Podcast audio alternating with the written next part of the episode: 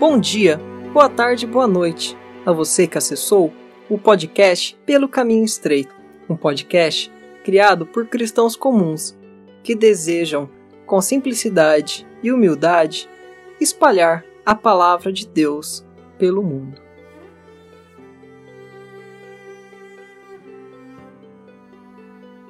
Esse é o programa Breves Reflexões, um programa semanal onde trazemos um pequeno texto da Bíblia que possa servir de inspiração para uma leitura ou para um devocional.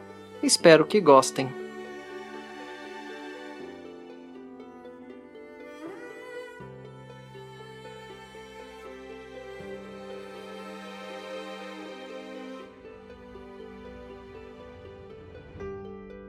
A leitura de Provérbios nos traz uma luz impressionante sobre nossos relacionamentos com Deus e com os homens.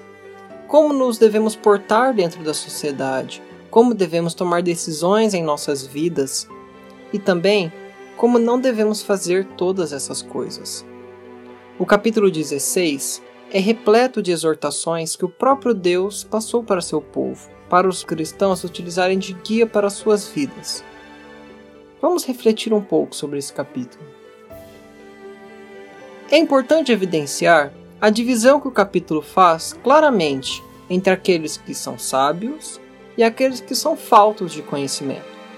A estrutura desse capítulo aponta repetidamente e de forma cíclica como o sábio e o ímpio se comportam. Logo no início, vemos o ponto central do capítulo, a supremacia da vontade de Deus sobre os homens. No verso: O Senhor fez todas as coisas para atender aos seus próprios desígnios, sendo justamente esse o motivo dessa outra exortação em outro versículo. Confia ao Senhor as tuas obras, e teus pensamentos serão estabelecidos. Nesse sentido, para os homens, todas as suas ideias são perfeitas. São planos infalíveis, muito bem arquitetados, que não tem como darem errado. Essa é a expectativa desses homens. A realidade que se impõe, porém, é essa. A soberba precede a ruína e a altivez do espírito precede a queda. Ou seja, o homem que acredita em si mesmo e somente nos seus planos se imagina autossuficiente e nega Deus, como diz o Salmo 14, e tem o seu fracasso garantido. Contudo, o bem-aventurado é aquele que confia no Senhor, que diante dos problemas, diante das expectativas, age com prudência. Aqui está a segurança do cristão, pois Deus garante que os nossos planos, nossos pensamentos, realmente são inteiramente nossos. Mas é Ele quem dá a resposta, é Ele quem dirige os nossos passos, é Ele quem pesa o espírito, julgando se o coração do homem está no Senhor. Caso esteja, ao homem será concedido o bem, a vida e a sabedoria.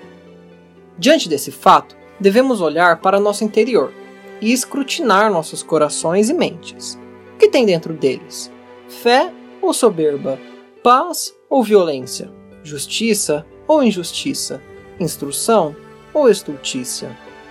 Com medo de olhar para as partes mais sombrias da nossa carne, respondemos rapidamente que sempre temos os melhores desejos e as melhores motivações.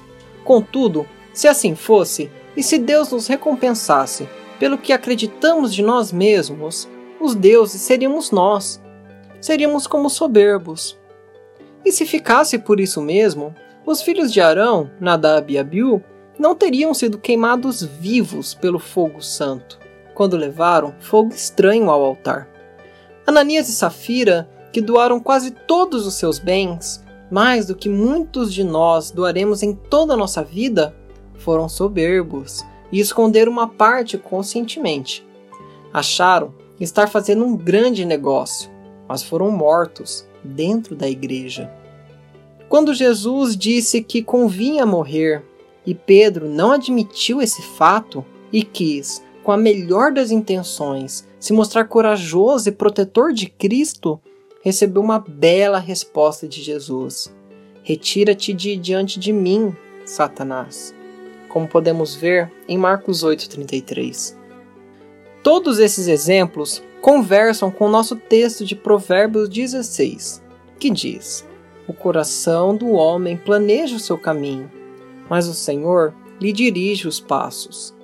Para nós cristãos, isso nos é um grande conforto, pois ao traçar nossos planos e desejos, sejam eles de crescimento educacional, profissional ou até a provisão material, o matrimônio, a fertilidade e até o lazer, depositamos nossa confiança em Deus, que promete que todas as coisas contribuem juntamente para o bem daqueles que amam a Deus. Contudo, aos ímpios, Deus os entregou às concupiscências de seus corações. Os seus caminhos lhe parecem corretos, mas o seu fim são os caminhos da morte, e até a instrução que recebem é estultícia. Diante dessa realidade, podemos finalizar modificando uma frase motivacional muito difundida por aí, que diz o seguinte: Algumas pessoas acreditam em destino, outras acreditam em coincidência, e os vencedores acreditam em si mesmo. Ora, a palavra de Deus não diz nada disso. Vamos mudar essa frase. Os sábios acreditam em Deus. Os justos confiam no Senhor. E somente os tolos acreditam em si mesmo.